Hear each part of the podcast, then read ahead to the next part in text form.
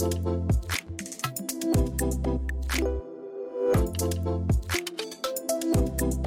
大家好，欢迎来到海底菠萝。我们今天读的书籍叫做《你一生的故事》，然后它的原文名叫做什么？Stories of Your Life and Others。从这个名字你就可以看出，其实它是一个短篇小说集。然后它这个名字选的是可能这一堆短片里面最有名的一一则吧，就是你一生的故事。所以其他的只能变成嗯 and others。而且中文里边他们直接就被删掉了，中文里就就叫你一生的故事，别的就是拉倒啊，别没没人为了你们别那些故事来，都是为你一生故事来看的，因为它被编成了一个电影，叫做 叫做《降临》。耶，对的。然后就是这本书，它是一呃一篇科幻小说的短篇集。实际上怎么说呢？这个确实是我们不太涉及到的领域。对，为什么能读这本书呢？实际上是因为这本书它是我的一个学计算机的朋友送给我的。嗯，我刚开始拿到这本书的时候，一方面觉得这个包装太漂亮了，它是黑色的，泛着银色的光泽，然后书皮很有质感。但那个书名实在是很奇怪，就是你一生的故事，这听起来就像什么成功学书籍，然后或者是那种呃致力于教我如何度过一生的那种又臭又长的那种废话书，就是心灵导师的那种感觉。嗯。啊，这里先向我的朋友说一声对不起，我不是怀疑你的审美，我还是很很尊重你的。但是我确实是不怎么看科幻，然后我知道树叶儿也不怎么看科幻 是的，对。然后因为我们本来做这期节目的之前定的书籍是《湘西散记》，嗯，但是后来发现实在看不下去，就半途而废了。所以嗯看这本书之前也是很担心半途而废，但是好在最后还是看下来了。嗯然后我们这里来。呃，介绍一下它的作者吧。它的作者叫做特德·江，他是一个计算机科学系的大学生。大学 说的什么呀？他毕业于布朗大学计算机科学系，然后所以他实际上是一个我们现在来分的话，就是粗暴一点的分，就是妥妥的理科生。然后他还有一个比较特殊的身份，他是一个美籍华裔作家。嗯，所以其实，在读他的书的时候，可能也能够从里面看出一些呃中国文化、中华文化的影子。但是你又能很清醒的意识到，OK，这是一个华裔作家，因为他所拥有的经验跟我们是虽然有共通之处，但是还是非常不一样的。从细节上面来说，嗯，呃，其实之前去搜索这个特德·江的时候，有一个媒体评价他是站在领先现实一小步的地方去认识现实，意思是说他的科幻可能跟其他的。科幻故事有一个特别不一样的地方，它没有那么多特别宏大的主题，没有那么多呃看起来非常酷炫的一些科幻的东西。嗯，它是跟现实一直站在一起的。但是它这个评价，我有一点点有点小杠精来说，我就觉得它好像也没有领先现实。现实一小步的那种感觉，他就是一直跟现实站在一起，把一 些甚至他有倒退，就是退回到一些过去的远古的传说、神话的那种方面去，把那些东西抽取出来，去进行一个想象。有一些故事读着以为是那个历史小说呢，比如说那个巴比伦塔，还有那个七十二个字母，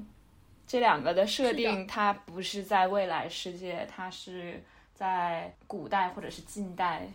的。欧洲、英国，英国算哎，算它是欧洲吧，是，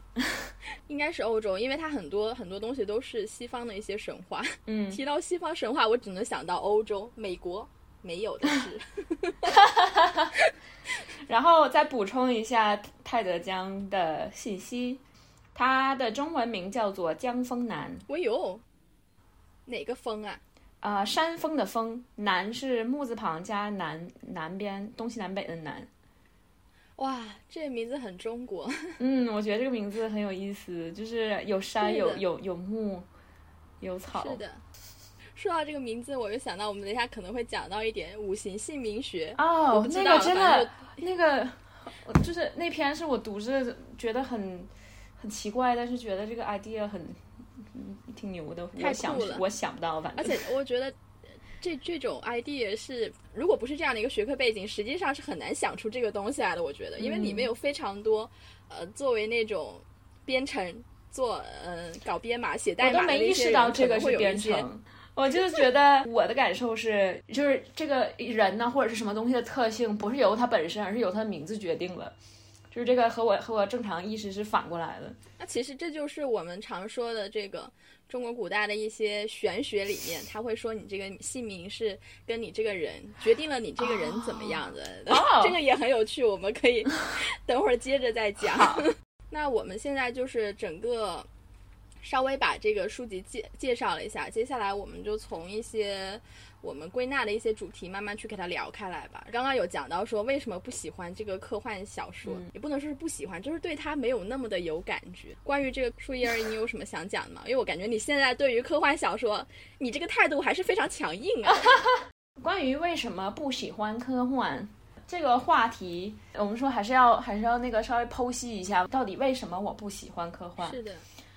我是有更喜欢的和更不喜欢的科幻类型。总的来说，就是我喜欢我能理解的东西。呃，这这本书里边，我我看你一生的故事的时候，就觉得非常的触动，因为我以前学过语言学，然后这个东西还是刚好以前我在学语言学，然后也在学哲学的时候，老师有推荐的。然后我是先看过那个电影，然后这个电影我当时看完的感受就是，我不喜欢科幻，但是我喜欢这部电影。嗯所以这首先是我觉得语言学这这个或者是一些关于呃和和和社会科学更接近的，我会觉得我更能理解它，就是呃读的时候我觉得更能代入一些，也许。嗯然后如果是物理的、数学的这些。已经太久没学过了，然后我也对它从小到大就没有那种兴趣在，然后再加上如果它这个解释的没有没有没有打到我的理解理解的点上，我就很可能进入不到他故事里想讲的这个状态。然后第二个是，我觉得不管不管是科幻也好，奇幻也好，其实其他的小说就是虚构类小虚构类作品都需要一个 world building，就是需要那个给读者建立起来一个世界。但是在科幻或者奇幻小说以外，别的这些小说基本上都是建立在现实世界，就是这个 world building 它不需要不需要建立起来一个完全新的世界。但是如果去看科幻或者奇幻小说的话，你就要把脑子里边你对现有世界的这些理解都推开，然后全身心的进入到作者给你建的这个世界里面。然后这个、这个我觉得读起来非常的累，尤其是这一本书，它每篇都是科幻小说，所以我每一篇都要重建一个世界。然后这个是让我觉得我抓不到的一个东西，我觉得读起来有些疲惫。是的，科幻小说总体来说，嗯，其实我我大概就想说这些。嗯，其实这个也是我特别认同的一点，就是我们读科幻小说的时候，因为实际上，呃，我我我现在不说其他的科幻小说，我就单说我看到的这一篇科幻小说集，它实际上每个故事的世界观或者其他东西，它是会由一个很基础的物理知识或者是什么，就各种给它堆积起来，在那个上面去建立的一个世界观。嗯，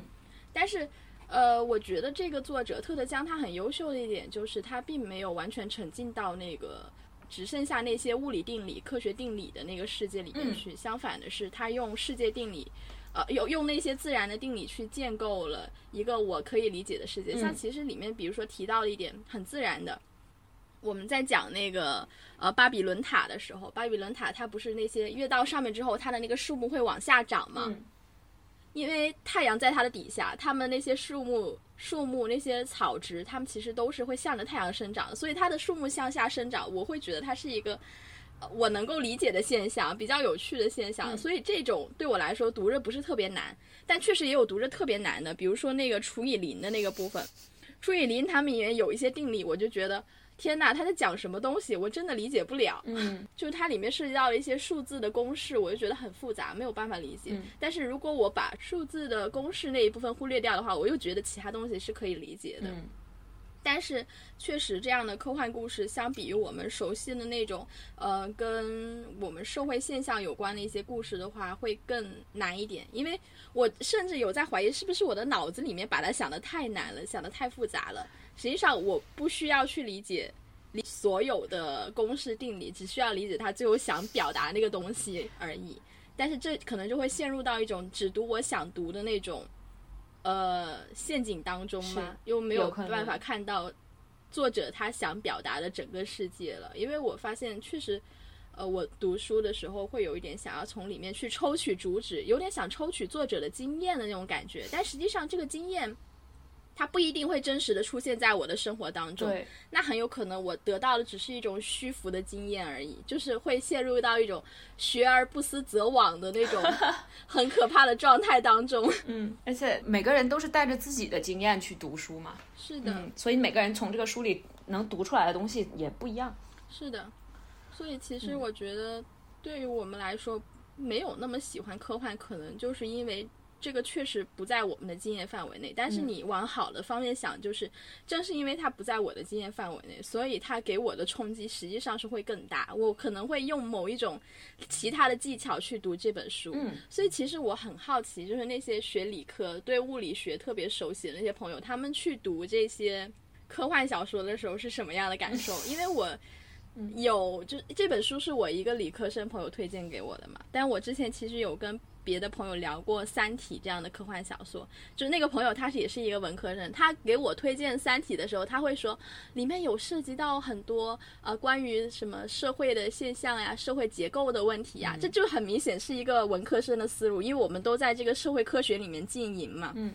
所以我其实也还蛮好奇理科生的朋友对这本书是怎么样的一个看法的。嗯，我们说我们不喜欢。科幻是因为觉得里边的世界观啊，或者是一些物理的、数学的观念我们无法理解。但其实可能喜欢科幻的人，恰恰也是因为这些东西而喜欢科幻。是的。然后其实我这本书为什么我觉得这本书《你一生的故事》这本书会有稍微有一点让我喜欢上科幻小说，因为它跟我印象中的科幻还是有一点差别的。它可能。就真的像那个评价人说的，他只是站在领先现实一小步的地方去讲述现实。但我印象中的科幻，天哪，不是太空电梯，就是那种什么，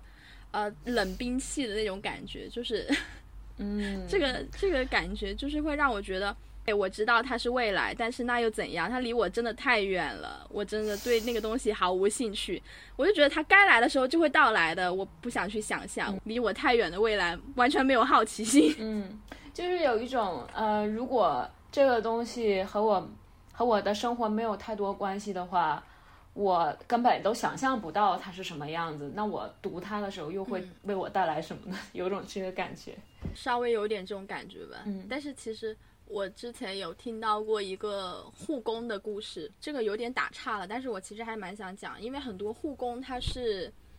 可能一天到晚他都是围着病人去转的，嗯，那如果病人的状态不好，其实这个护工他内心的压力也是很大的。但是因为在医院里面最重要的就是病人，可能没有太多人会去关注这个护工他心里的感受是什么样的。我之前就有看到一个故事，说一个护工阿姨，她不是那种请来的护工啊，她是就家庭里面的一个人去承担照顾这个病人的责任，可能一直就是这个人去照顾其他家庭的人。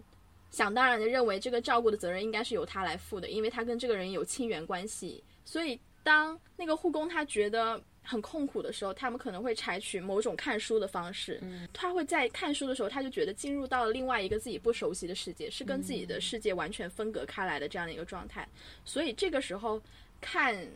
跟他自己完全不相符合的书，可能也是帮助他从现实世界逃离出来的一种办法。他去看这个书，不是完全为了说他要获得知识，他要获得什么不一样的精神呃道德体验啊怎么样？他只是为了暂时的从那个压力环境下面去逃脱出来，嗯，去触碰另外一个世界，触碰别的人的故事，嗯。所以我觉得科幻小说目前来说，对于我这样的一个纯纯纯文科生来说，可能也是这样一个。一个角色吧，他去帮助我触碰完全不一样的世界。嗯，哦，是一样的世界，但是是不一样的视角去触碰这些世界。对，就是其实科幻和奇幻小说，虽然他写的是，就虽然他是在故事里要构建出来一个新的世界，但是实际上来说，作者肯定不可能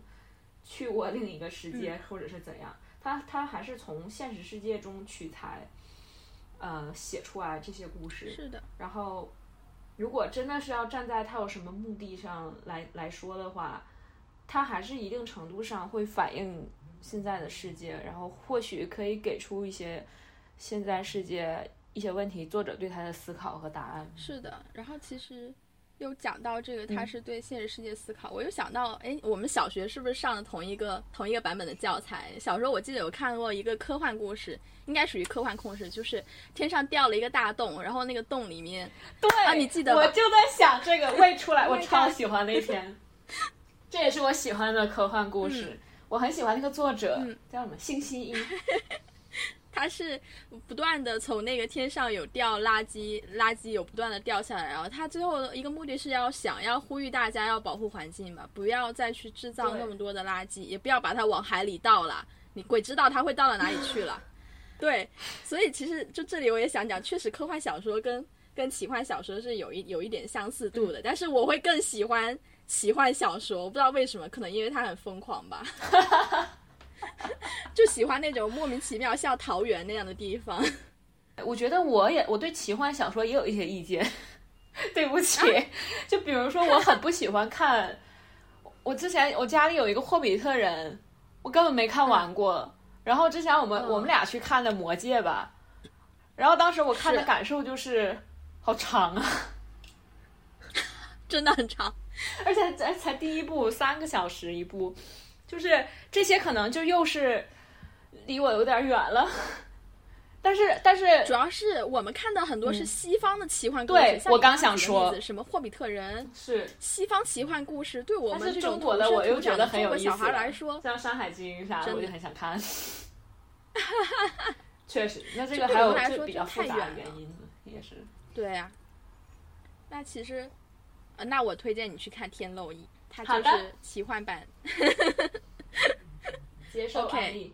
对，其实现在我们刚讲了一大堆关于科幻的东西，其实从刚刚对于科幻讲述来说，你就应该能够看出你一生的故事它为什么啊。当然，对我来说，它是一个特别的科幻小说，它跟我之前感受到的其他什么。北京折叠呀，《三体》，我就拢共就看过这么几本科幻小说，那我也没有好到哪去。就不一样。一个不仅是因为它是短篇，它确实短篇，所以你在一本书里面你可以很快速的切换。还有一个就是它确实没有那么像科幻的科幻。我我其实更偏向于它有点像是一种奇幻故事。嗯可以这么说。这个就要看你，你你觉不觉得社会科学是科学了？Oh my god，这是一个因为是语言学嘛，语言学啦、语言哲学啦，它这里边讨论的，所以说白了是社会科学。是的。那其实我觉得这是一个大问题，社会科学能不能算是科学？它当然是科学，它如果不是科学，我们靠什么吃饭啊？拜托，对、啊，拜托啦。我们在干嘛呀？嗯，OK，我们干脆还是从一个故事一个故事里面来讲吧，嗯因为它里面其实有，哎，一二三，有八个故事嘛。嗯，对，我们今天就还是只讲一下，在这个短篇小说集里面我们最喜欢的几个故事，因为它总共有八个故事，但实际上并不是每个故事我们都觉得特别的，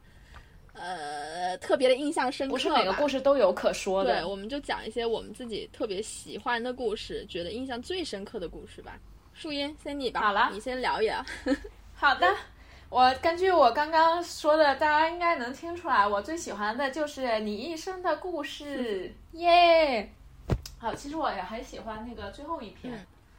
我很喜欢这个这个结构。哎，我就发现，我就我喜欢一些伪纪录片式的东西，就是最后一篇它就是假装是一个访谈，就是是一个对某一个社会现象的一个深度的探访。是的，深深深度调查，但是其实它是是一个虚构的作品。嗯呃，哎，然后那个关于你一生的故事，这个浅说一下你发现的一个点，就是你说你看纸质书，然后开始注意那个排版上怎么怎么样，嗯，对，然后。呃，其实英文版《你一生的故事》是不是第一不是第一篇？嗯，它是在第四第几篇？我看一下，它是在第五啊、第四篇。哎，那它第一篇是啥呀其实第一篇是巴比伦塔？OK，我懂了，因为其实巴比伦塔是他最早发表的，顺序来的，应该是按时间来的。，对对是这样的。你看这个中国的出版商，中国的出版商就是这么的机智，就是这么的聪明，耶没有在骂人啊。啊，那这个其实也是那个短篇小说集，一般都是会这样。短篇小说集一般是第一篇和最后一篇不错，中间有一篇特别精彩，然后其他的一般。不是说作家的问题，就所有短篇小说，你就你你就说每个作家他写的作品也有好有坏吧，就是很多短篇小说集都是这样的。那我觉得，比如说白先勇的《台北人》里边，《游园惊梦》最有名的一篇是在中间，其实，嗯，它不是在前第一篇第和或者最后一篇，但第一篇和最后一篇也都不错。那我 然后中间有几篇很一般的。这本书筛选一下的话，那最好那那那个最好的应该是啊，不是第一篇就是你一生的故事，好的。最后一篇赏心悦目、审美干扰尽那个提案风波纪实也是好的。中间那篇好的，我觉得是七十二个字母。哎，这正好是中间。对啊，它就正好是那个第四篇，呃，第五篇。对的。啊，我是我是更喜欢那个地狱那篇，但是对它也一般。反正我我就是我最喜欢的就是中文版里的第一第一篇和最后一篇。行，那我们就就绕着这几篇讲一讲吧。我觉得其实这这几篇我们都印象。就讲讲我们喜欢的这几。我们快点来讲点他的好东西。好的，就从我们的笔记，因为我大家不知道，我们的笔记是两个人笔记放在一起，然后。嗯，可以偷偷看对方都记了些什么，然后，嗯，就是我们俩笔记放一起非常明显，我很喜欢一些摘抄，然后就我从你一生故事里抄了好多，然后其实也是因为我对这个故事已经很熟悉了，然后一下子就是读的时候觉得我靠，原来原来他从一开始从第一句就有 暗示，怎么怎么怎么样。反正这个故事，我觉得写的很妙的点，第一个是时态，尤其是英语这种语言，你就很容易在时态中玩这种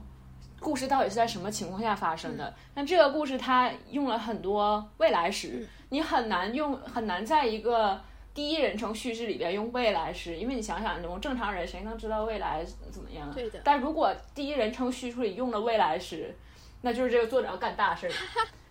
一开头，一开头他就他就跳出来了，然后一开头就有一个时代时时态的变化，然后你就觉得啊，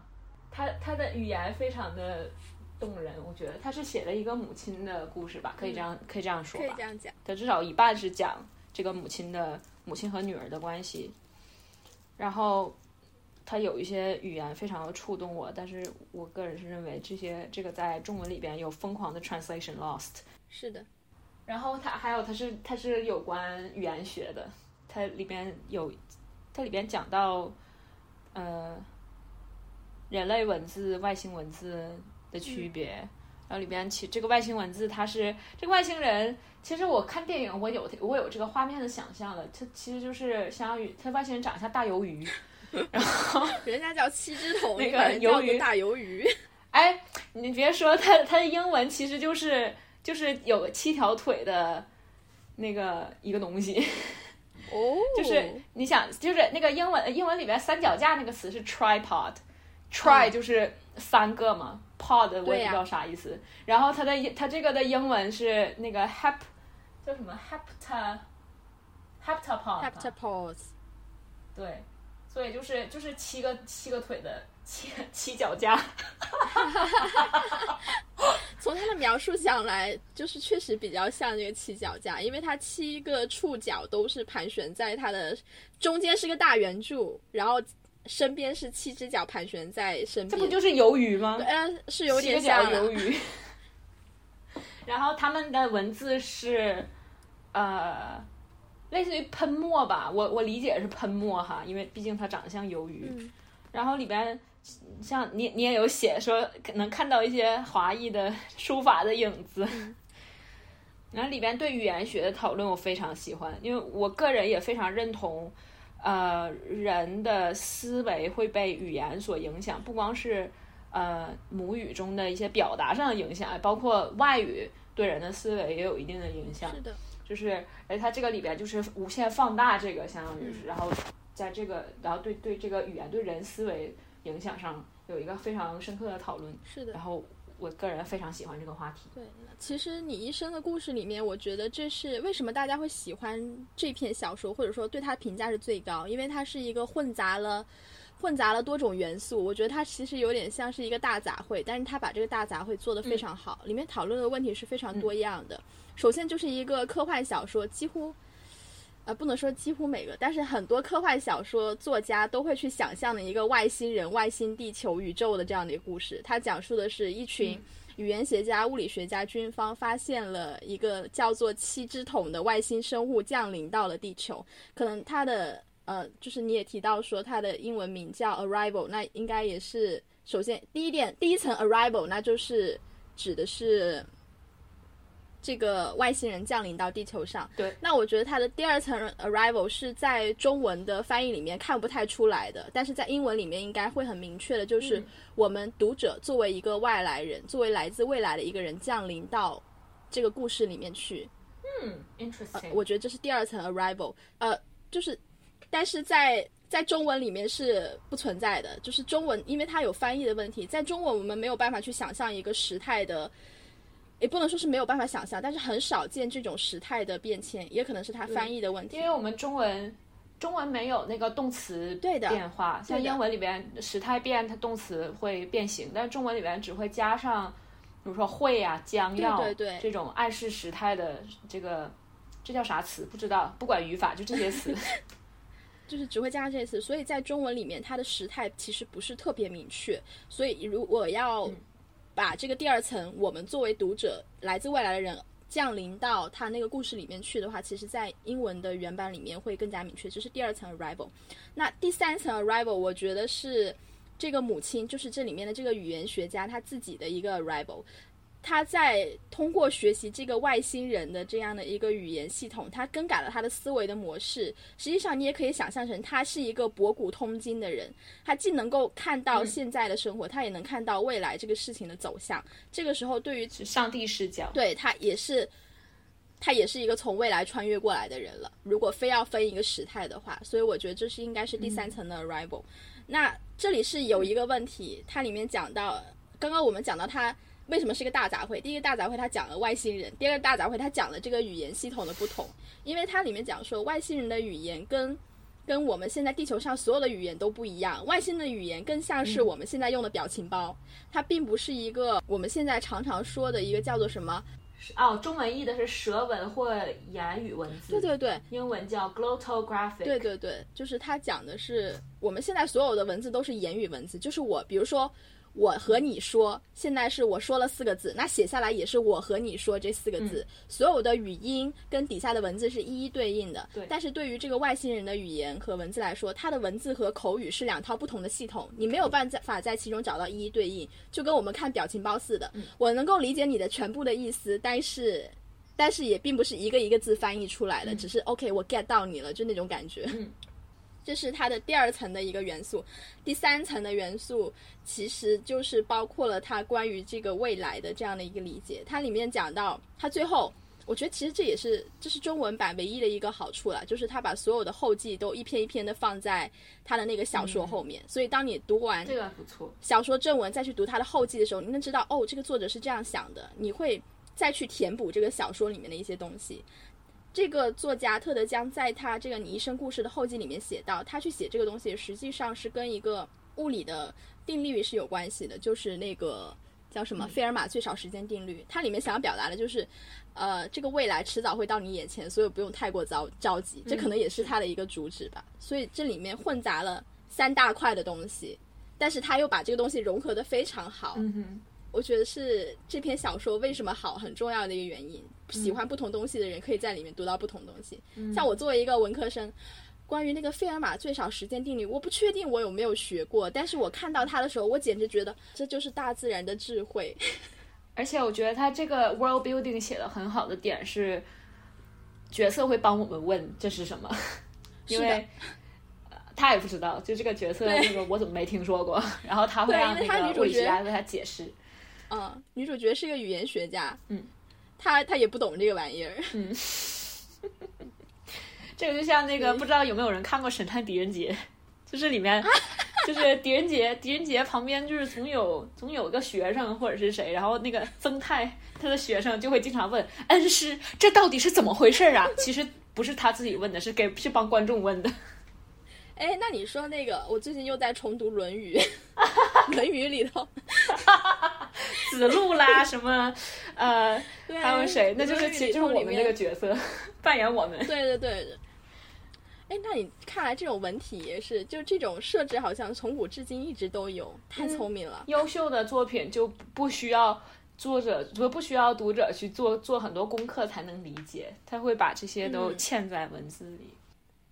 啊，我希望那些写那些学术书籍的人能像他们一样学习一下吧，拜托他们。哎。对，就是哎，反正我读一生故一生的故事的时候，觉得那个什么，他后面讲说，对年轻的人们说耐心点，你的未来将会来到你的面前，像一只小狗一样躺在你的脚边，无论你是什么样，他都会理解你、爱你。我就觉得啊，我被安慰到了。这也是我在读这本书籍里面感受特别深刻的一点，因为这本书我们花了很长的时间去读嘛，多方面的原因。这个多方面原因我就不具体说了，但是确实花了一长长很长的时间去读，在这么长的时间里，我其实生活中也有碰到很多事情，嗯，那我这个时候才能真正的把书中的那个主旨，去作为一种经验提炼到我的生活中，我才像是真正的遇到了生活，就是它不仅仅是书上的一个东西了，它能够成为跟我对话的这样的一个人，在我生活当中的人，这是我第一次从书籍里有这么深刻的感受，嗯，所以我也觉得这是特德江。他在写这些故事的时候非常优秀的一点，他真的永远在讲述是现实中一种一些很平凡的问题，他不是那种假大空的问题，而真而是这些问题真实的存在你生活的每一个角落。像我们说的这个未来的问题，大家都会很急迫想要知道我未来是怎么样。它有两种面对未来的方式，一种是我未来我不知道会怎么样，我很害怕或者这样的；那另外一种就是 OK，我知道我未来要怎么样，我一定要朝着那个方向、那个目标去努力。但是这个过程中，它一定会有，它是需要时间的。但是如果我太想要那个目标的话，这个时间对我来说，它是一种折磨。我想要很快的到达那个目标，但是我又必须要经历这些事情，我会觉得很痛苦。嗯。但是我看到他这个说，啊，be patient，我就觉得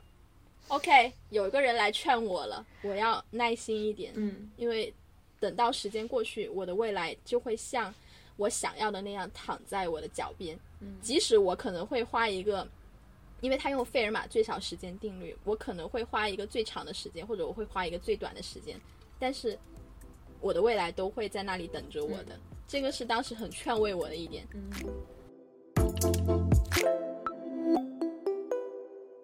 忽然感觉那个就是这里边这个母亲。就是站在这个这个母亲的角度上来讲，她知道未来会怎么样，但是她还是会选择爱她的丈夫或者是爱她的女儿。但其实这个又涉及到另一个问题，就是就是 关于人到底有没有自由意志这个问题。就是如果她知道未来的话，这是一个决定论了，就是她是相信决定论的人是没有自由意志的。但是她这里的自由意志体现在人，就是我可以我可以去做能达到我未来的事情。因为未来这件事情一定会发生，所以说我要做一些事情来让它发生，就是这他的他的自由意志是体现在这里。但是其实就是前几年有有科学研究说，就是我这个可能描述不准确，大概是这样，就是人在做一些行动，就是做一些动作的时候，你做出来这个动作比你脑子里边意识到只是做这个动作要快，就是你就先做出来这个动作。然后你脑子里面才有那个，就跟那七跳反应似的，给你膝盖底下砸一下，你膝盖一定会先跳起来。所以就是说，这个这个发现多少对自由意志有有一些撼动吧？我感觉。他就，我觉得他就就是存在一种戏剧论，嗯，就是我们的生活是不是不断的在重复上演过去的故事？我们的生活是不是都已经定好了？嗯。就是像之前什么那个命由天定啊，类似这种玄学的这样的一些东西，但是这个东西确实放在这里是让人觉得很痛苦的。就是它里面也有讲到说，当你能够预知未来的时候，你是不是就已经无能为力？包括很多穿越的小说呀、穿越的电影、电视剧都在讲这样的问题：你能不能去改变这个世界？但是可能或许就是像你刚刚讲到的那样，他即便知道了这个未来是什么样，但他依旧想要去做一些。事情去改变它，或者做一些事情让这个东西能够顺利进行，这里面恰恰体现的就是我们的自由意志。但是，哎，说起来，我最近有点痴迷那个塔罗牌，就是我在看这个的时候，脑子里也在想，那些那些去算塔罗牌的人怎么办呢？因为塔罗牌它有一个点，就是它它很明确，它跟那种算命的还不一样。算命的他会说，OK，你一定会发生什么样的事情？塔罗牌是你要问他。这个东西结果怎么样，那个事情怎么样，然后你去根据你自己心里面想的东西，你去抽选一张牌，然后再由塔罗师去对你这个牌进行一个解读。那实际上，嗯在解读的过程中，你在知道这个事情会怎么样的时候，你算不算也是预知到了未来呢？其实我就很，因为我自己的心路历程是，当我知道这个事情会发生的时候，我就有一种。摆烂的心态，比如说这个塔罗牌告诉我你四月份会有桃花，我就开始坐着等了。在在 就是不怎么出去玩，就说反正迟早会有的，桃花会自己上门的。我就有一种这种摆烂的状态，但我不知道别人是怎么样的，有点扯远了哈。就我感觉，如果它是一件好事儿的话，嗯，这个自由意志对就荡然无存，那这个事儿它可能就不会发生啊。嗯。除非它是一件坏事儿，才可能会想办法，我要解决它，让这个坏事儿不要发生。但如果它是好事儿的话，说实在话，好事儿那就让它发生呗。我还在讲什么自由意志，别一下给他费什么力。对啊，不要给他一下整秃噜了。那如果你像比如说我，他跟我说四月份会有桃花，我如果我一直不出门，那个桃花上哪去找我呢？就这里又有一个悖论存在了。对，我觉得这个问题好像永远讨论是没有办法的。对，没错。但是，确实塔罗牌这个东西很好玩。扯远了，扯远了。但是，感兴趣的朋友可以试一试。我我没有推荐啊，我没有推荐。请大家专注当下，一定要相信人定胜天。今天还跟我妈妈聊天说，她跟我说，呃，三分天注定，七分靠打拼。你即使没有那三分天注定，你有七分靠打拼，也不会太差。呀。那就是还是要发挥自己的自自由意志，发挥自己的主观能动性。嗯，大家搏一搏，好吧？善人天助，朋友们。好恐怖的俩人。又又讲远，我们再回来讲完这个你一生的故事，我们再来讲赏心悦目吧。好呀。最后这篇小说集的最后一篇，当时看到最后一篇的时候，我觉得。我觉得我的精神得到了满足，因为最后这一篇还蛮有意思，主题很有意思，嗯，然后再加上他写作的，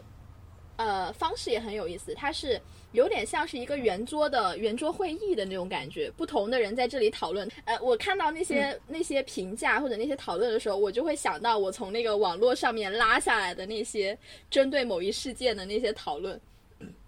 嗯，我就觉得还蛮好玩的，就是我终于在这里找到了一种。和谐的讨论的氛围，没错，就是每个人都在都在用一种平静的语气来谈一个还蛮有争议的问题，然后每个人都还挺言之有物的，是的，他没有在那个人身攻击。是他这个争议的问题，它实际上是，呃，怎么说，有点纠结于是你的这个外在重要还是内在重要？因为它讲的是它里面科幻的体现在于，就是它出现了两个机器，一个叫做审美。呃，审美修饰仪是吧？反正就是当你放上这个，别人看到你的脸就是非常漂亮的，就是不会，即使你以前可能你觉得自己不漂亮，你戴上那个仪器之后，就是在人家脑中植入那个仪器之后，谁看你都是超级漂亮。那为了对抗这个东西，又出现了一个新的发明，叫做审美干扰镜。这个审美干扰镜不是说。能够帮你把它 P.S 的部分，把它这个审美优化的部分给抹除掉，而是直接让你不知道什么东西是美的，让你的脑中没有这个关于外貌美的概念。那这个不仅仅是包括外貌，也包括一切所有的东西，你都不知道它什么是美的这种东西了。所以其实这里面就是有两个对抗，就围绕这两个发明，他们就展开了一个讨论：这个审美干扰镜到底应不应该被推广？审美干扰镜它会造成什么样的后果？但里面其实涉及到了关于审美体验以及关于这种相貌歧视的这样的一个问题。然后其实我去看看这部片，呃呃不不是这部片子，就是看这个这个小说的时候，其实我是在想象，就是如果真的世界上有审美干扰镜这个东西，我会觉得很很难过。因为虽然在我们的现实生活中，尤其现在很多女生，大家都说女生在服美役，嗯。美意就是那个美丽的美，那个意是劳逸的逸。很多女生在服美意，其实我觉得现现在很多男生也在服服美意，但是啊，确实男生服美意的程度还没有女生那么高。没有任何一个女生会不希望自己不美，但是男生就像我们还是像我们读那个看不见城市说的一样，男生他们定义成功不会说自己美不美，自己帅不帅，而是自己呃能力够不够强。然后很多女生可能在服一些不必要的美意，比如说要一定要剃腋毛啊这一类的。虽然它只是个人选择，但是也被放到了美的那个范畴之中。但我觉得这不是真正的美啦。嗯，就是虽然来说，一直这个美这个东西，它会被用作一种压迫的工具。尤其我这几天还有还看到一个，就是很多在十七、十六、十七世纪的欧洲吧，就是很多女生她们要去呃用砒霜去洗澡，给自己美白皮肤。实际上是因为砒霜中毒之后，他们会失去血色，所以皮肤变得很白。但他们觉得那是美，那是一种艺术品的享受。就其实这变成了压迫女性的一种工具。对呀，虽然这样讲，但我觉得其实美它并不是一种罪过，就是人还是需要一种审美体验。即使这个美它一直被用作压迫很多东西的工具，但是消灭美并不是它唯一的解决手段。嗯，但是你也要考虑到你的这种审美标准是从哪里来的，就是它不是你一出生就就在你脑子里的，它多少还是社会上社会对你有所影响。当然，每个人都可以去，呃，去化妆或者是怎样，但是不应该为了取悦某个人是的而去做做这些事情。所以，就就这里，其实我们又聊得非常开了，因为确实，这个我们还是在说这个关于美啊美的这个相貌的问题。因为确实服美役这个话题现在都是非常火热，但是服美役每个女生，我说实在话，自己我自己的感觉也是在服美役。我特别，我我只有。我就前几天，我突然想，因为我走在路上的时候，尤其现在不戴口罩，感受特别明确，你知道吗？嗯。以前以前我是不太会化妆的一个人，当我走出去的时候，我其实几乎都是素颜，我可能就是抹了一个，呃，抹了一个防晒我就出去了那种。嗯。就什么修饰都没有，就是，但是我会尽量让自己保持一个整洁的状态，但是我是不怎么化妆。但是我没了口罩之后，我出去之后，我就心里会有一点点不自信，因为比比如说我可能冒了一个痘啊什么的，我就觉得好像很不自信。然后某一天，我突然想到关于这个化妆不化妆的事情，我不是说自己不化妆不美，但是我确实会有一种觉得没有我化妆那么好看，因为化妆它可以帮你遮掩皮肤上的一些痘痘啊，这种被看作是瑕疵的东西。嗯。呃，但是我最近又突然想到，我走在大街上不是为了让人看，我走在那个道路上是为了去往某个地方。对，我走就不是为了让你看的，我走在那条道路上不是为了作为一个审美对象去走在那条大街上的，我走到那条大街上是因为我要去哪个地方，我才会经过那条大街。当我转变了这个思路之后，我就立刻变得非常的自信。我不 care 你是不是看我脸上有个痘痘，我不 care 你会不会对我侧目或者怎么样。就是当我不把我自己作为一个审美对象的时候，我就不会去受到，呃，现在的那种不纯粹的美美的标准的绑架。嗯，我只会把自己当做是一个人要去做一些事情。嗯，我觉得这可能也是一个好的思路。当我去，比如说，我想在想我的手臂，手臂上面可能有有肉啊，或者什么样的，我的腿上有什么肉，但是我只想说。OK，我的腿够不够强壮，能够帮我走那么多的路？我的手够不够强壮，能够帮我扛起我的行李箱？啊，能不能帮我跑八百米之类这样的东西？当我只想着我的身体如何去维持我的身体保持良好的状态，能够帮我完成一些事情的时候，那我可能又回归到我本身人体的应该有的那些功能上面去了。嗯，它就没有脱离你原本基础的东西，单纯的成为一种审美体验了。嗯，我觉得这是。人体本身跟审美体验也要区分开来一个东西。我们的审美体验更多的是针对于那种没有灵气、没有没有真实的生命的东西。你比如说一个花瓶，那种非常漂亮的装饰品，这就是我们的一个审美对象。但是你不能把人仅仅看作是一个审美对象，这是非常糟糕的一种做法。这个我想起之前本科的时候学过一篇散文，叫《A Woman's Beauty》，它是站在一个女性的角度上来谈这个话题。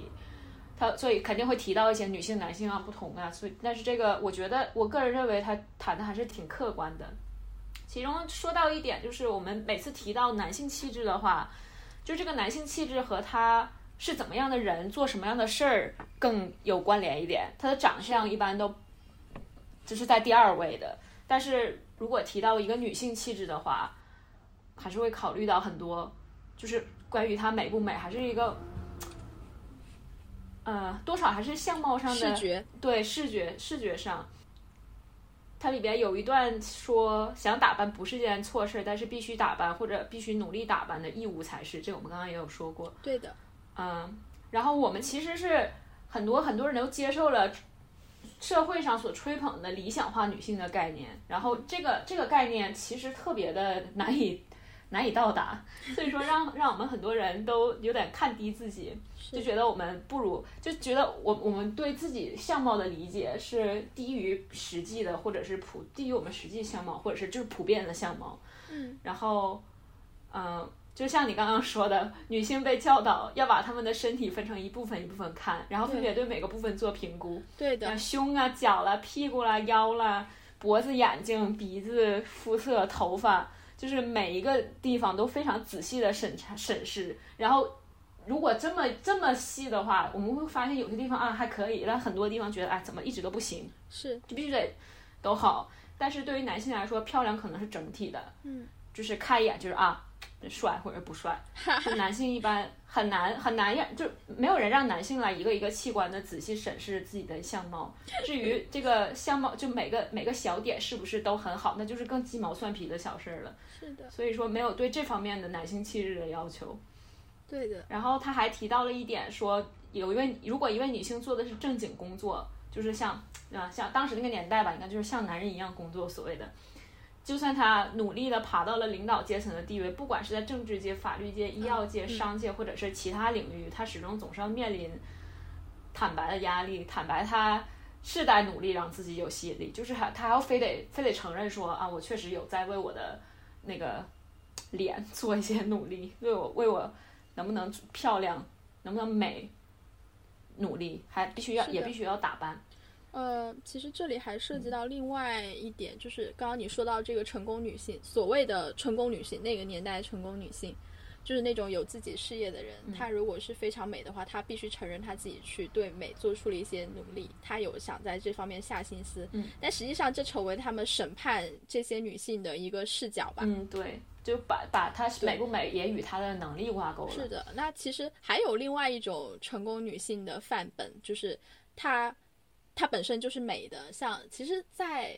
呃，我知道你没有看那本书，就是在《始于极限》里面这本书书《始于极限》，我觉得它很，它有一个很好的一点，很好一点就是它指出了一些案例，它讲到了一些案例。呃，它里面跟他对谈的那一个人应该是叫做铃木良美，嗯。就是《始于极限》，实际上是一本上野千鹤子跟铃木良美对谈、对对信的这样的一本集子吧。嗯，里面铃木上野千鹤子有去分析铃木良美的母亲。铃木良美的母亲是一个儿童学的教授。嗯，就是你会发一个儿童学的教授，她可以说是成功的女性，她有自己的学识，而且她的工作是非常能够彰显她的思维能力、她的知识的储备这方面的东西。所以按理来说，大家应该不会太去评判她的。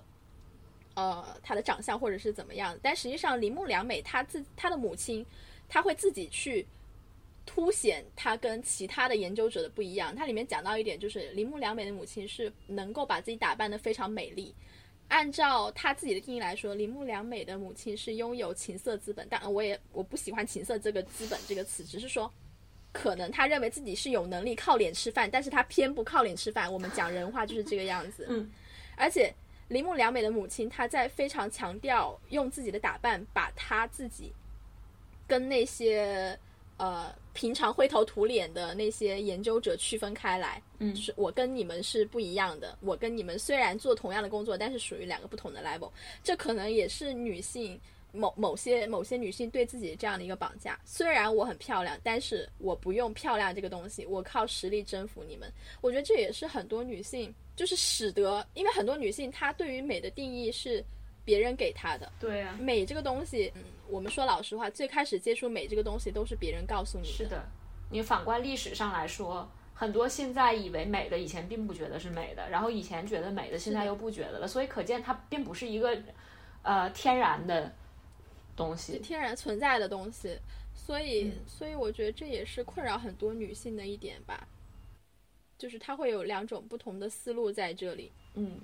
所以回到我们这个这个故事里面，它也有两两种或者是多种不同的思路，对于是否能看见，就是能看见美，或者是看不见美，是能让人更平等，还是更分化了这种，呃，对的，就是就是能不能帮助人更加。更加平等的交流，最终能不能让人忽视掉相貌？因为审美体验镜就是那个让大家都一样漂亮那个东西，其实上也是在表面去抹平了大家在相貌上的差距。审美干扰镜也是在表面上抹平了大家的差距，就是这是两种不同的路径。嗯，即便是两种不一样的路径，它其实统一批判的都是这样的一种相貌歧视。他希望大家不要有相貌歧视，更多的去关注这个人他内在的一些东西。就是两条路径都在想要解决这个问题，但是其实谈到最后，他们会发现这个相貌没有一个结尾没有结尾的相貌，其实它就是一直存在。嗯，是，而且这里边还加了一点很很现实的点，就是说那个反对那一方是化妆品公司，是的，化妆品公司联盟。我觉得这也太现实了，就是我真的可以想象这种事情发生，哎，就是他们化妆品公司 be like 我也要赚钱。然后，你去去阻止这种东西普及，对，就是阻止那个审美干扰剂。你不能让大家都不知道什么是美的呀，美是由我们这些化妆品公司去定义的。我来告诉你怎么样的皮肤是美的，因为化妆品它其实，啊，它其实还有一个东西，它是从有有那种叫做药妆，现在其实药妆是非常流行的，不是现在，药妆流行了很长一段时间。有听说？我一个。我知道好像男的啊，有听说过，就是药妆。我有看到非常多，他们去挑选化妆品的时候会说，它这个是医疗、医疗、医美用品，它这是医美、医美水准，它不是普通的化妆品，它有点像是保健品跟药品的那种区别，就是他会把它当成是一种医疗的手段去帮你处理这个皮肤性的问题，告诉你这样是不好的。有时候其实也存在一种医疗绑架了，你也很明显的感受到就是有一种。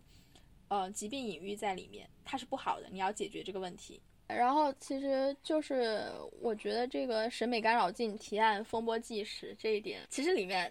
我们最开始的也讲到，它是通过一种讨论的形式去去讲述这个东西。然后我也有讲它，它特别像我们在网络上看到一些讨论，它它里面其实讲到一句话很真实，它讲说，呃，发生在美的方面的事情也会发生在其他方面。我们的环境将渗透着这种超长刺激素，它将影响我们与真人的交往。他这句话，他最原始讲的东西就是，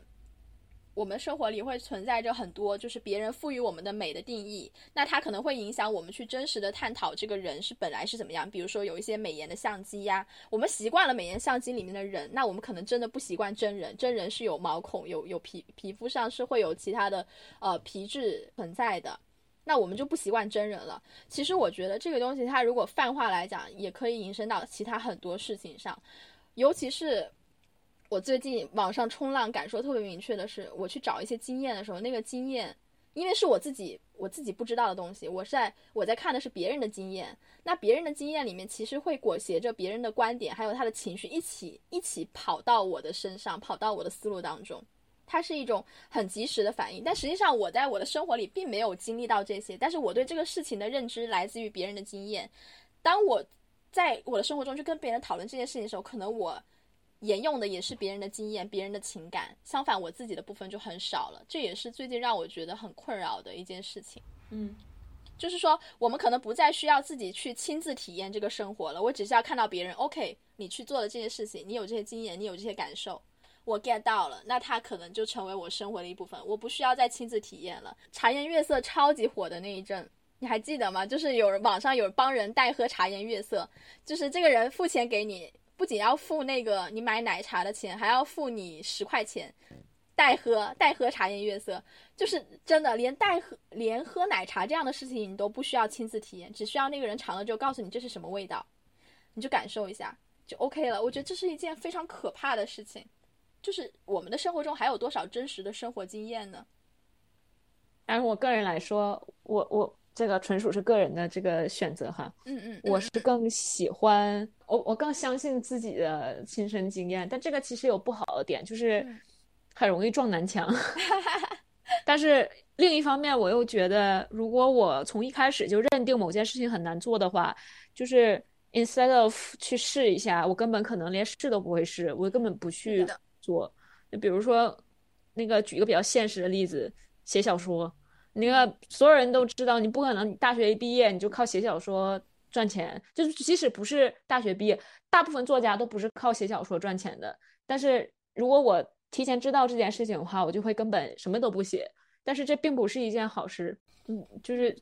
做这个选择会浪费掉以前的、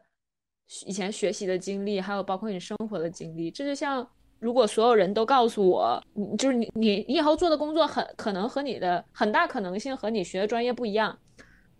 那那我那我毕业之后干嘛呢？就是忽然嗯，把这一个很有可能走的生活道路完全关掉了。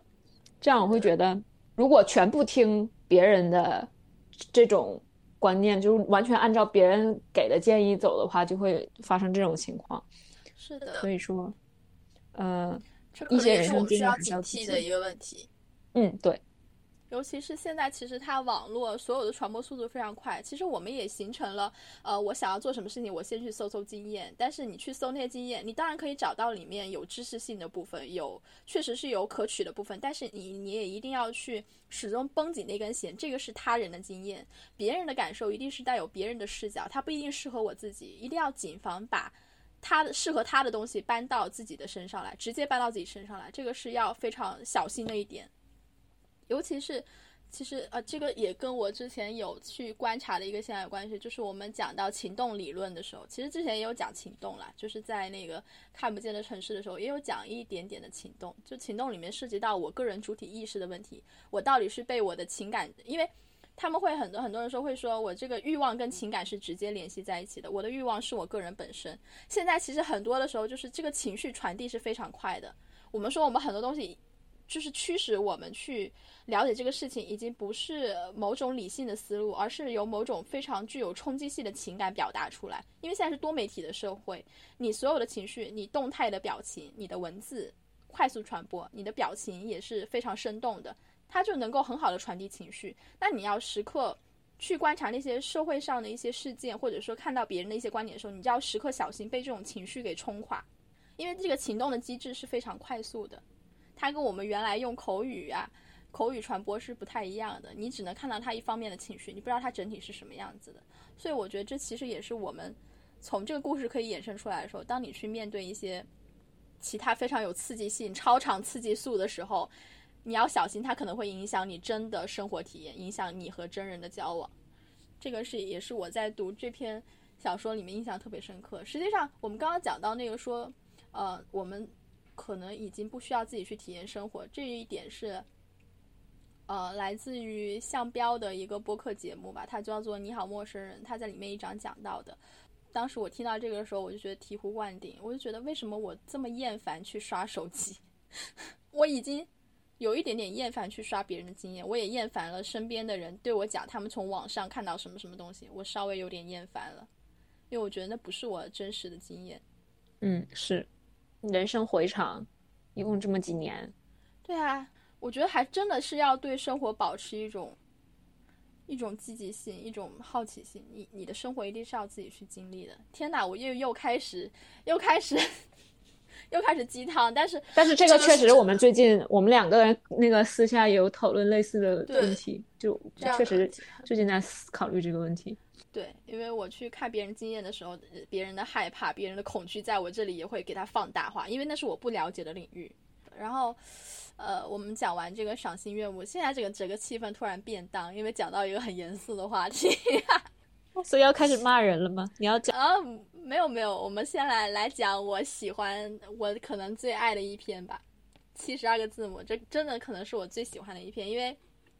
我在里面恶趣味得到了满足。哎，其实我也有点，就是里面 它大概是讲的就是一个有点怪的吧，就是一个也不算怪，就是相对我们现在世界看着怪，但是里面他在研究。怎么无性生殖吧，相当于是，然后他其中的一个一个实验就是怎么把精子做的特别大，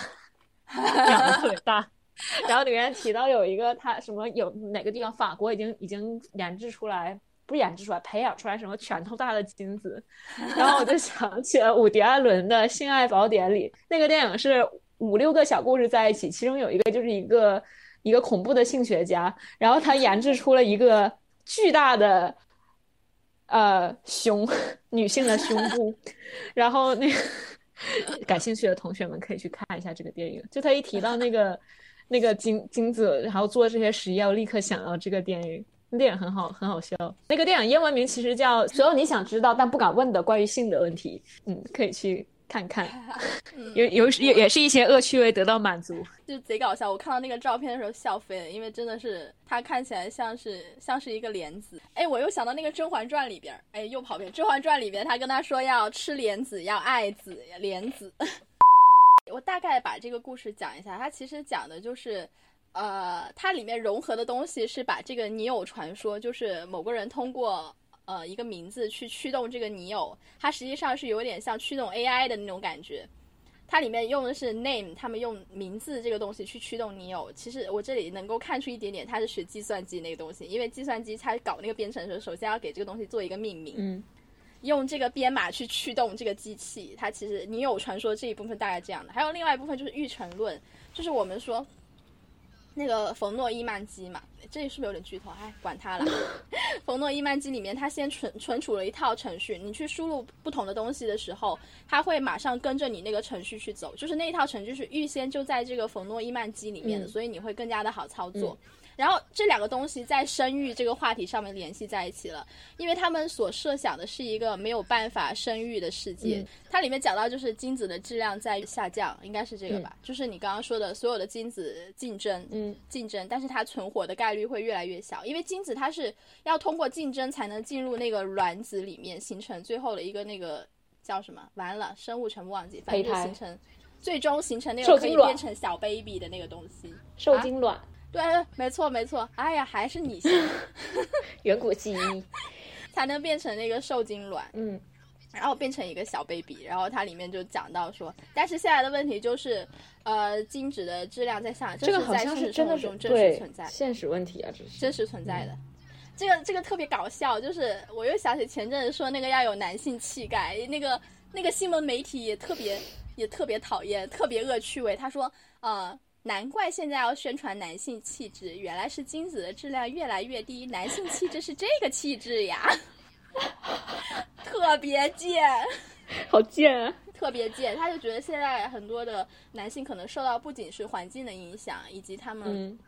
身体健身啊、呃健身这方面的影响。他其实说明呢，他真的强调男性气概应该是要提升精子质量，这样才能让这个生育变得更加的可延续。嗯，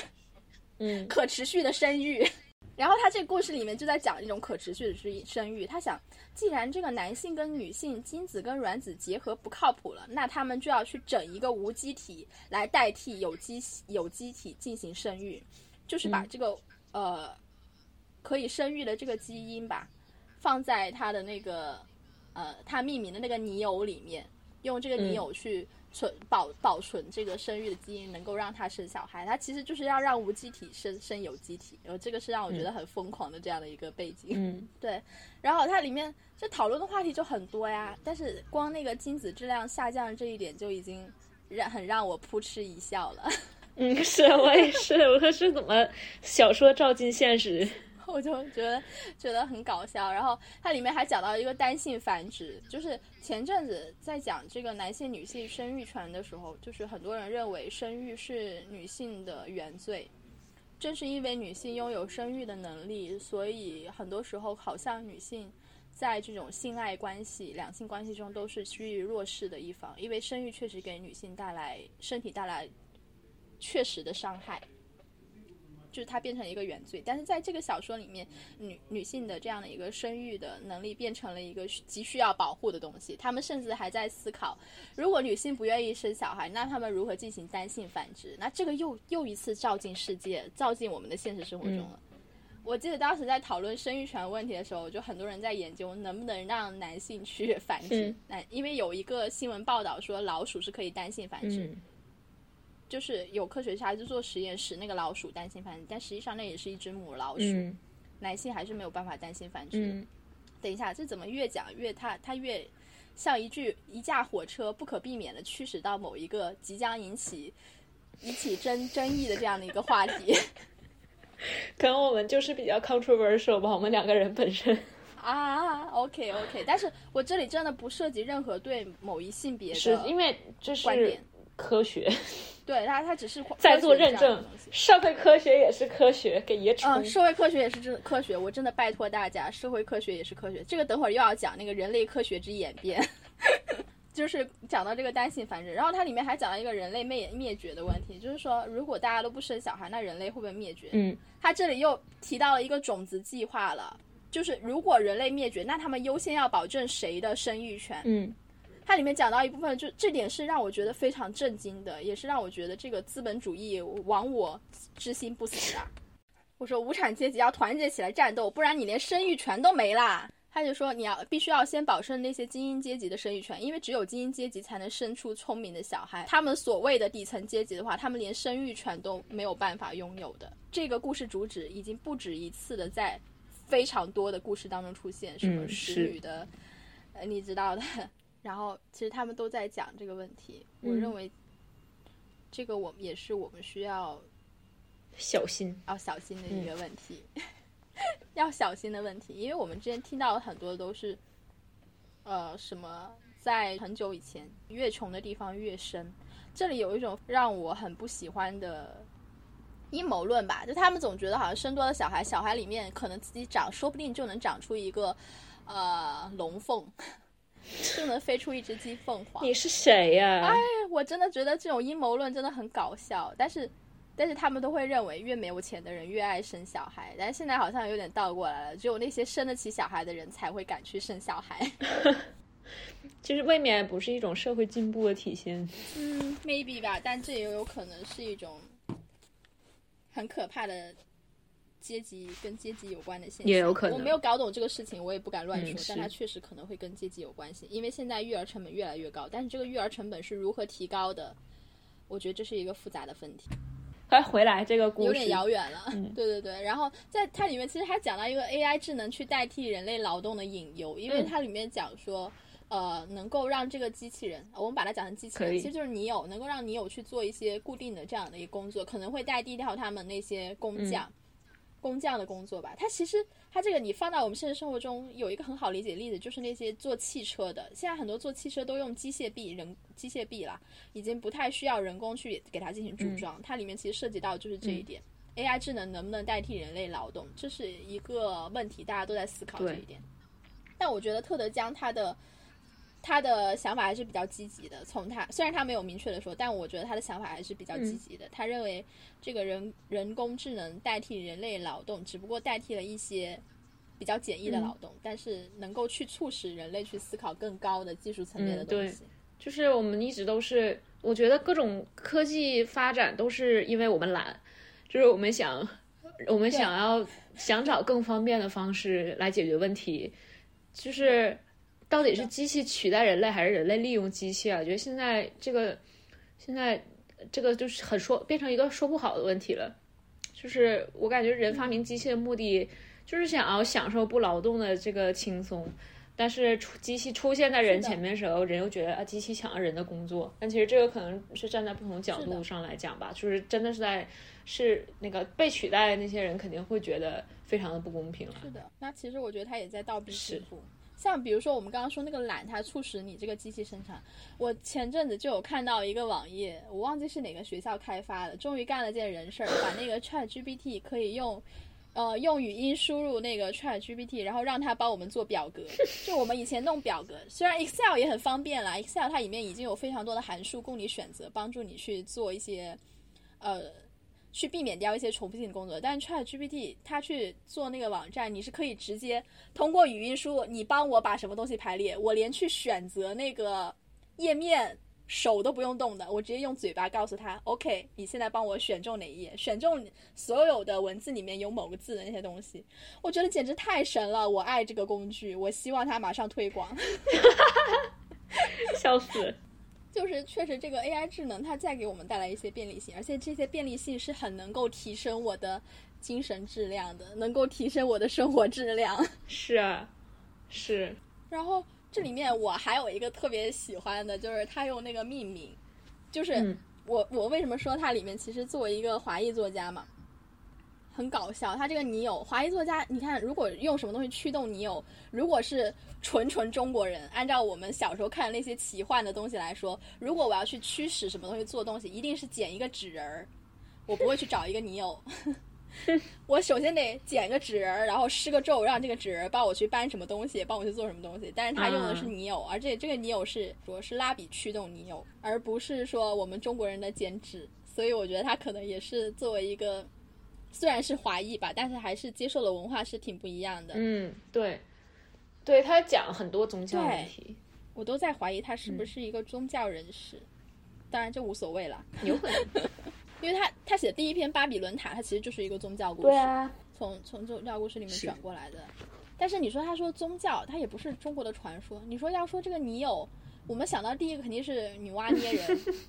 这我还真没想到，我是看你笔记才。Oh my god！那我可能联想能力太丰富，我看到你有那两个字儿，我说这不就是女娲捏人吗？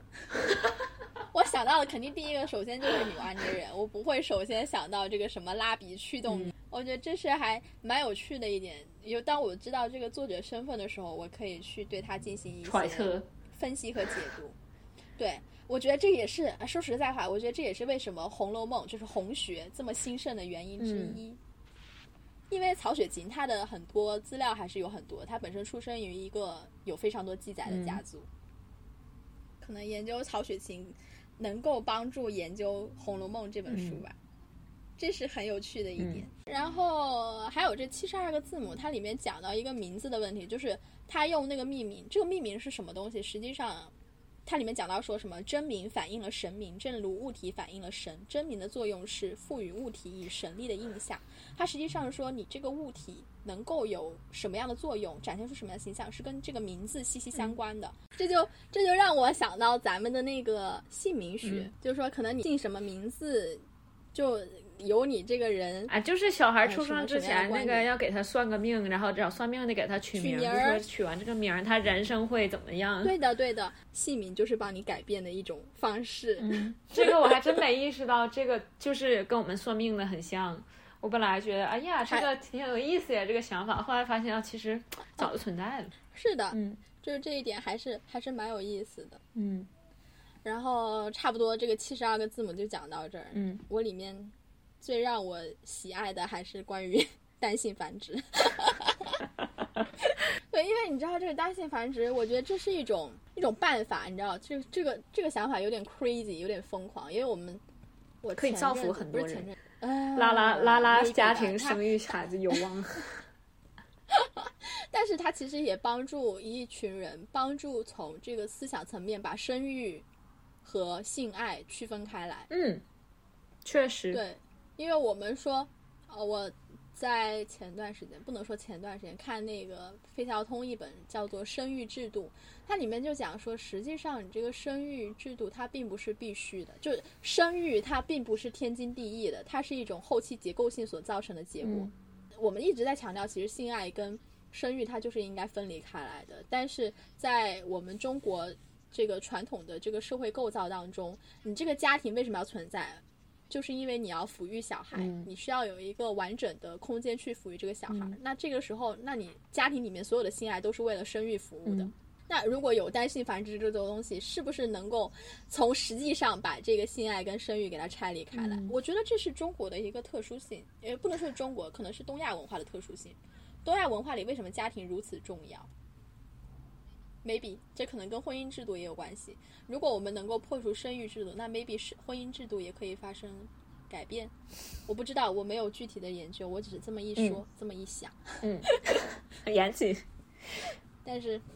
我会进一步去讨论这件事情，请期待。大家蹲一下费劲的论文。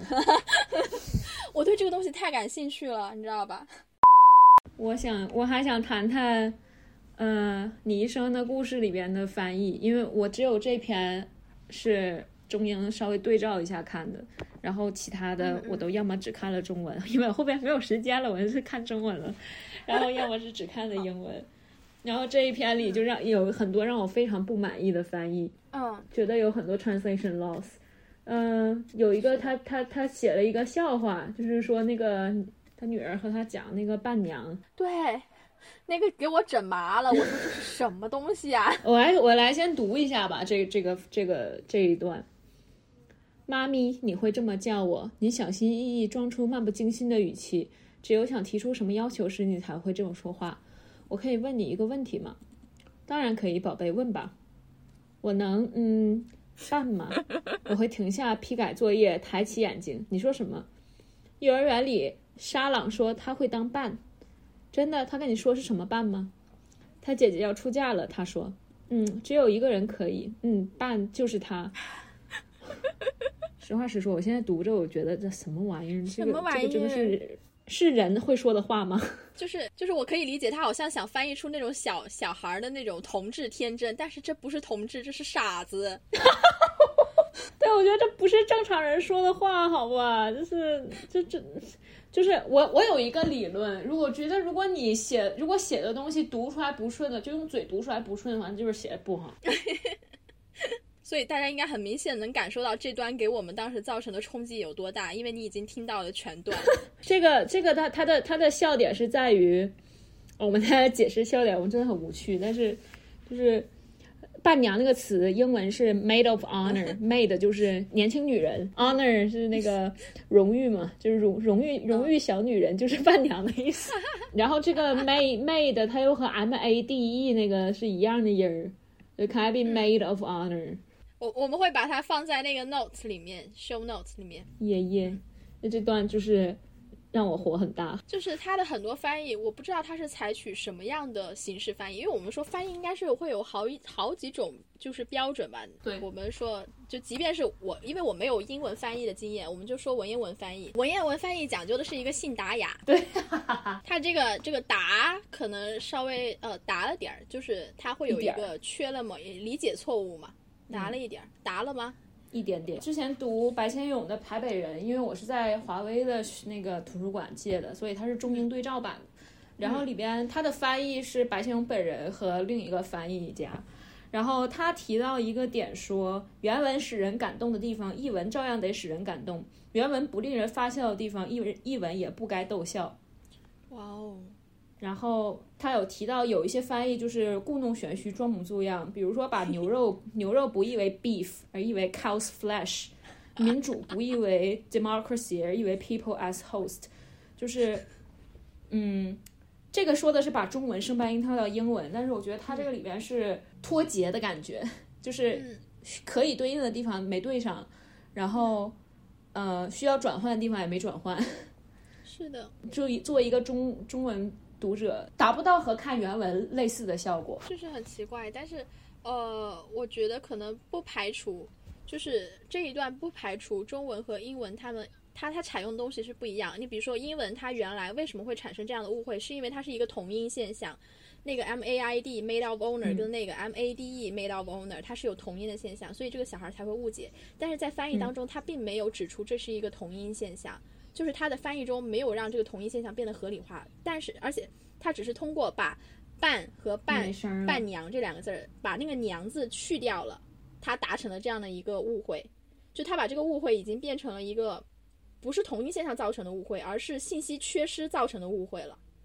就这已经就完全改变了原文的意思了，所以我觉得这个翻译这一块翻译真的是非常糟糕的翻译。正常人中文体系里面谁会漏听一个娘字儿啊？只会只会听到我可以变成娘吗？或者是我可以当娘吗？不会说我可以当伴吗？对我觉我刚刚正在想，你哪怕一声我想当娘，都都比这个好笑很多。是的，啊，我想当伴什么呀？然后你再你再注解说一下，说这个这个哪这个笑点在哪，就就就就可以了。所以这个翻译是很糟，但是我记得你当时有跟我讲到一个更更有趣的翻译，就是呃有一个地方是说这个合约是我签下的。他大概就是说，他生了个孩子，然后他觉得这个孩子怎么这么坏，然后他说这个合约是我签下什么？这个英文是 This is not what I signed up for。这句话它应该是个俚语，它的意思就是我当时我想做这个事儿的时候，我可没答应过这个，我我可不知道这个事情，我哪知道这个事儿现在会变成这样？对，就是他的意思是这个，你是什么合约？你哪来的合约？他可能是因为那个 sign s i g 那个 sign。对呀，但是你怎么这个不能不可能是直译啊？这个。这个就像刚刚说的那个，把牛肉译成 beef meat，呃，cow's flesh，这种感觉。其实我觉得他但凡多看点电视剧，这这种翻译就这么糟糕的翻译都不会出现，因为 电视剧里面经常有这种“我生孩子之前没告诉我这个呀”。嗯，你这这这很很容易讲的一句话。对呀、嗯，还有一个，还有一些我觉得原文原文本来应该很有冲击性的，就是很重要的信息点，不是信息点，很重要的词、句，没有没有译出来。嗯，原文里边有一句，很开头就有一句 “I know how this story ends”。这句话，我认为在小说里，如果一个角色用陈述句说出来一个既定事实的话，那这个这句话就很 powerful。就是这种话，它理应是非常非常震撼的。但是中文是我很清楚这个故事的结局，对这个故事我想的很多很多。它有点过于冗杂了。嗯，很冗长。对，过于冗长反而失去了那种语言文字本来应该有的一个震撼感。实际上，不管什么，我们说，甚至是不管是这个我们说自然科学的定理，还是社会科学的一些定理，它很多那些概念都是非常简洁的，就是可能越简越简洁，这个东西它的可验证性就越强。我觉得跟这个有点有点意思相同的那种感觉。嗯它它的这个翻译并没有保留原有的那种力量感，这个是让人觉得非常可惜的。嗯就是这也是很多中文翻译的一些书籍，我觉得就是都会有存在的问题。因为我们说本身每个语言它表现出来的概念不一样，我们对于英文的一些感觉，实际上也是通过我们阅读的英文作品，嗯我们看了一些英文电影、英文小说、英文歌曲，我们能能感知到那个语言它是怎么样的一个特征。嗯中文的话，我们是从我们很久的学习、日常使用中也能感受到它的特征。即便两个语言特征不同，那你这个翻译家可能就应该从这两个语言不同的特征里面去进行一个对接。嗯在英文里面拥有力量感的，在中文里面翻译它也应该同样的拥有力量感。我觉得这是很多翻译他应该去思考的一个问题。嗯而且这种小说翻译还跟那种学术性的翻译是不一样的。说实在话，因为我觉得很多这个小说翻译，我不知道是我的偏见还是什么呀，我觉得小说翻译会比，呃，会比学术翻译要简单一层。对，因为我学学术翻译，你一定要对这个学说要有一定的了解，你要知道在过去它这个专有名词是被翻译成什么，这个专有名词它是由哪一个学术脉络所研发出来，为什么它要这样翻译？因为其实很多学术翻译它也在纠正以前翻译的一些错误，嗯因为很多有时候以前的翻译是存在时代局限的。嗯但是这种小说翻译，说实在话，用的语言会比学术翻译里面用的语言要更加平常，嗯更加生活化。嗯那这时候你再出现这些翻译的错误是让人很难理解的，因为你不存在知识的鸿沟，嗯这都是你日常使用的话，那我这里我只能理解为是这个翻译它的取向有问题。或者是他或许感受不到，就是或许他感受到了作者想要表达的情感，或者是作者想塑造的意境啊，等等等等这些略微有些虚无缥缈的东西，但是他没能把这种东西出在另一个语言里传达出来。但是这个东西对于小说翻译来说是非常非常重要的。是的，就是可能小说翻译它不仅要英文好，对，语语语言本身它不重要，呃，语言不是不重要，语言本身因为不存在那些术语，你可以逐字逐句的译出来。但是是对于小说来说，语言本身不是它所有的东西。嗯它所塑造的那种氛围感也是非常重要，它能够传递的情感也是非常重要的。嗯那我就可能就理解为他确实这个人中文功底也不够。等会儿天，我又要开始骂这我又。又要怀疑他的英文功底是不是也不行。像我对你一生故事里面最讨最对翻译最有意见的点，就是有一句话是那个妈妈说的，妈妈她说这个女儿，她说 she's mine，就 she's mine 这句话，它是一个非常短，只有两个词，但是它表达一种非常强的所属关系，她是我的，就是这个这个情感是非常的强烈的。但是在中文翻译里边，一个一处写的是她是我的女儿，另一处写的是她是我的宝宝，就是这个感觉非常不一样。就是 she's mine 这个出现的时候是非常重要的时候，但是它的重要性却没有体现出来。是的，因为其实，在 She's Mine 里面，我觉得跟英文它的那个文化是有关系的。在英语文化里面，是这个小孩被认为是上帝的礼物，它是作为一个 gift，它是一个礼物。所以在说 She's Mine 的时候，这种强烈的呃归属关系，它并不是强调某种权利性的归属，它也在强调了一种爱护、珍视的那种感觉，是那种珍贵的感觉。所以我觉得第二个翻译 she's，把它翻译成她是第一个翻译把它翻译成她是我的女儿，这个翻译就有点离谱。第二个他是我的宝宝，我能够理解他想要表达那种真实的感情，但他不如说他是我的孩子，这个可能在中文里面更能展现出那种真实的感觉。嗯我是这样想的，就关于这个他是为什么 she's mine 和她是我的女儿两个感觉差距这么多？因为在英英文的语境里面，she's mine 就更有一点感觉，她是我的所有者，我的所有，我要保护她，她是我所珍视的东西。但是翻译成她是我的女儿之后，那种珍视的感觉没有那么强烈了，她只是在强调两者的亲缘关系，而不是强调那种呃保护关系对。尤其是第二处，他是他是想要强调说，我们母女之间有一种只有我们才有的联系。懂的那种感觉。哦，然后我刚看到一个令我 令我火很大，就是我这段就是第二个 she's mine 出现那两段是我我整本书里最喜欢的篇幅，应该可以说是，我不知道你有没有看这个英文的，就是他大概说他他孩子刚出生的时候，看到他做了一个动作，然后说啊，原来他就是之前他在他在肚子里边不是胎动吗？然后说啊，原来这个动作他在我肚子里做过，原来这个动作是这样的。Oh my god！英文是 so that's what it looks like，的意思就是原来这个动作它是这样的。然后中文说的是至少看上去是，Oh my god！我不理解。这个怎么翻译出来的？这个是很神奇。他是哦，我真的特别想把这个翻译的这个作者拉来聊一聊是怎么想的，嗯，不会被他告吧？嗯，反正这段我看的时候觉得非常的震撼了，因为嗯就是前面前面他有讲过他和他女儿之间，就女儿越长越长大，他会感觉越和他渐行渐远。尤其这是一个他已经知道的故事，就是他早就知道他女儿会出生，他他女儿会和他嗯分开，但是他还是生下这个女儿，很爱护这个女儿。嗯，所以所以到这最后故事的结尾，回到了女儿刚出生的这时候，特别动人。结果中文翻译这么的粗糙。我在看到你讲说你特别感感触很多，就是里面可能某种对抗性的父女关系，以及某种嗯有点呃你懂我，我也懂你那种母女关系。这个是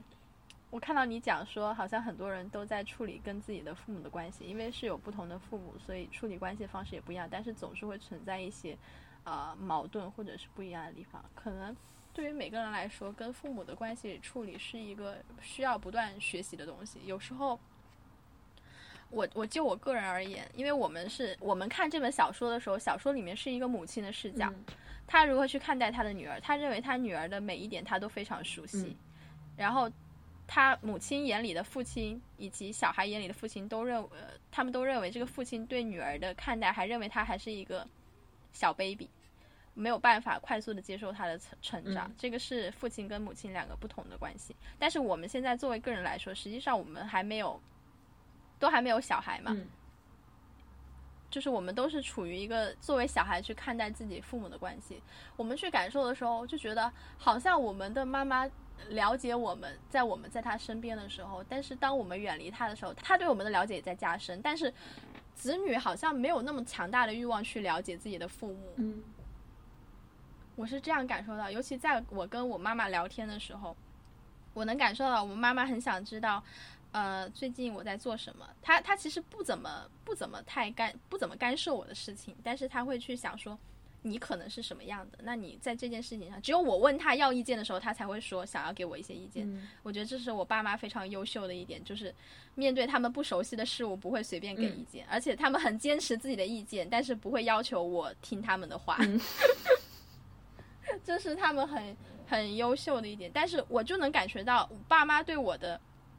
好奇心是比较多，但是我好像没有那么了解我的父母。我的父母我是熟悉他们，他们照顾我，但是他们对我来说好像是最熟悉的陌生人。我不了解我的爸爸妈妈他们过去的故事是什么，他们现在正在经历什么。嗯这个是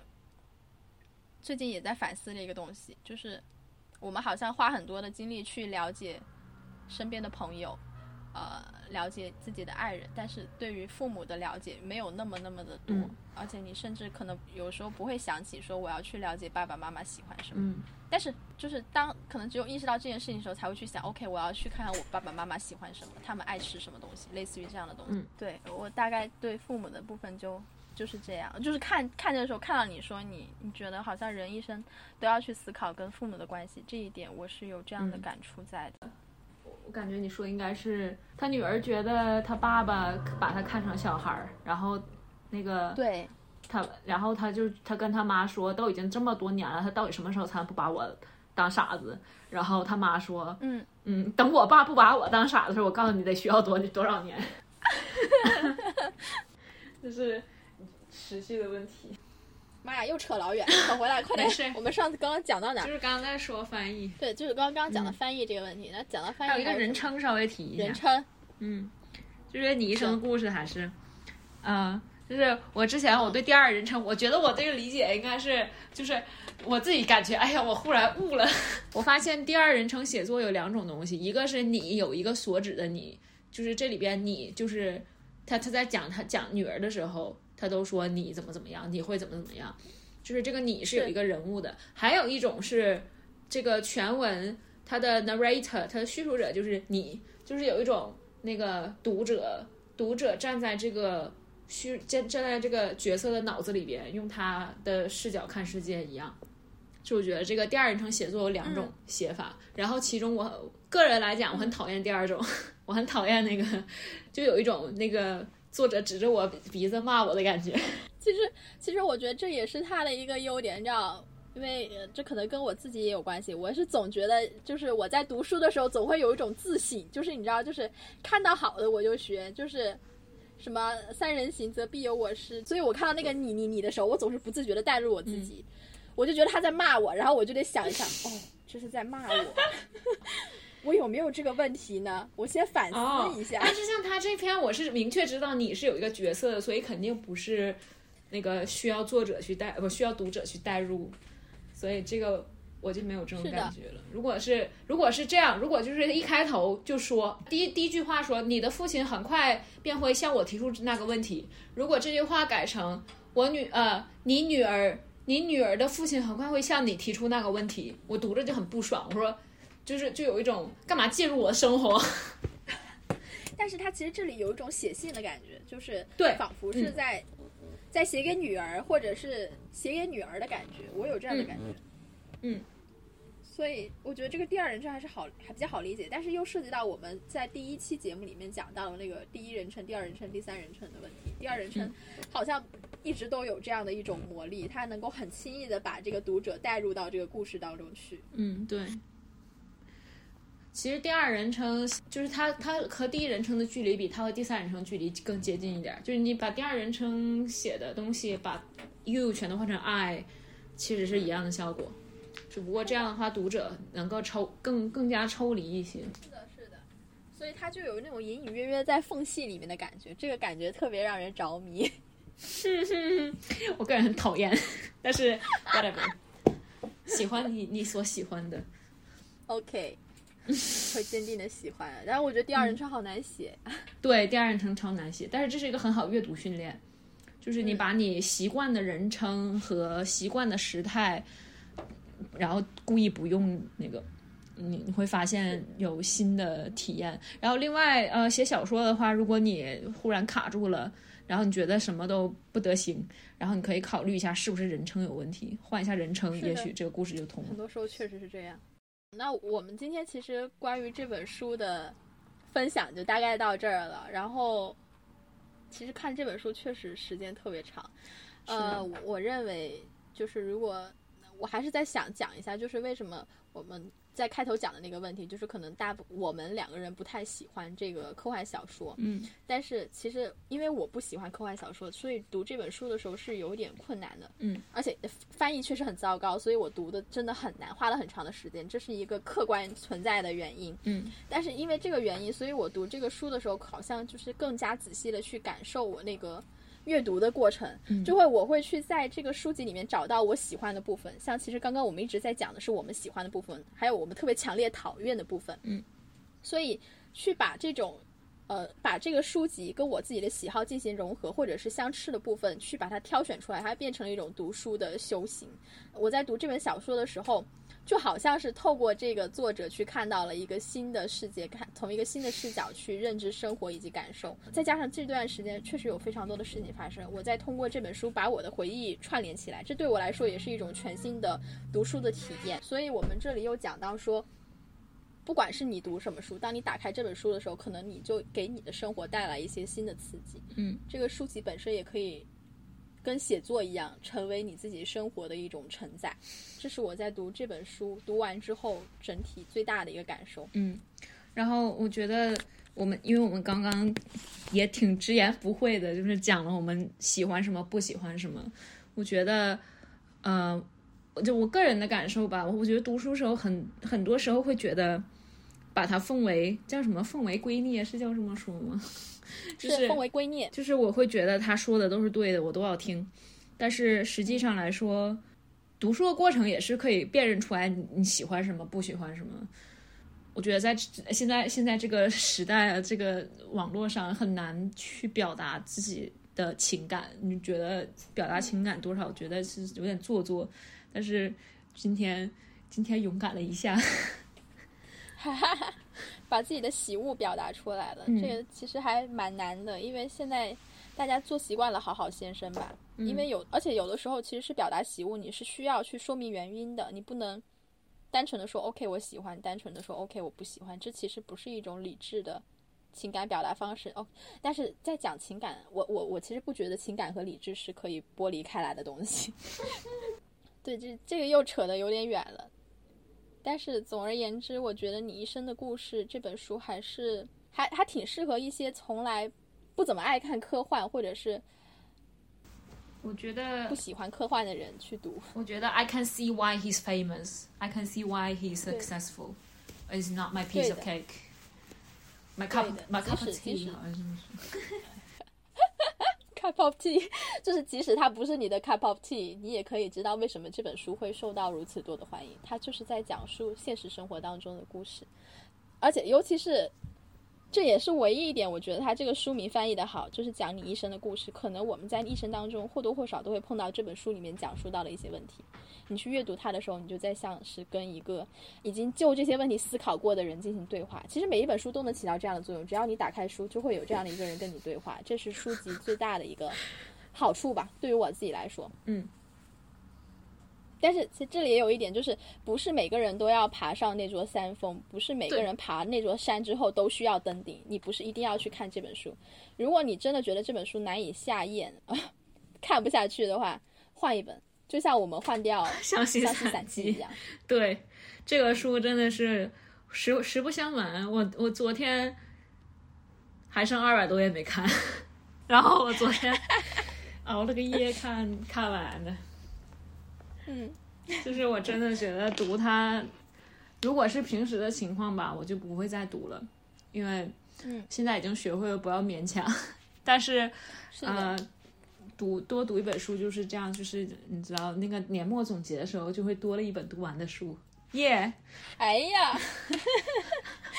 可以又为你的年末总结添砖加瓦了。但是我我我确实我自己还是，即便我。对这种书籍没有那么感兴趣，但是我现在依旧认为是翻译的问题。我本身还是蛮喜欢这些书里面的一些 idea 的，嗯，它确实为我打开了科幻小说一种新的可能性。嗯，对的。所以，但是还是那句话，请大家就是可以选择自己喜欢看的书籍去读。最重要的是打开书籍，而不是说你，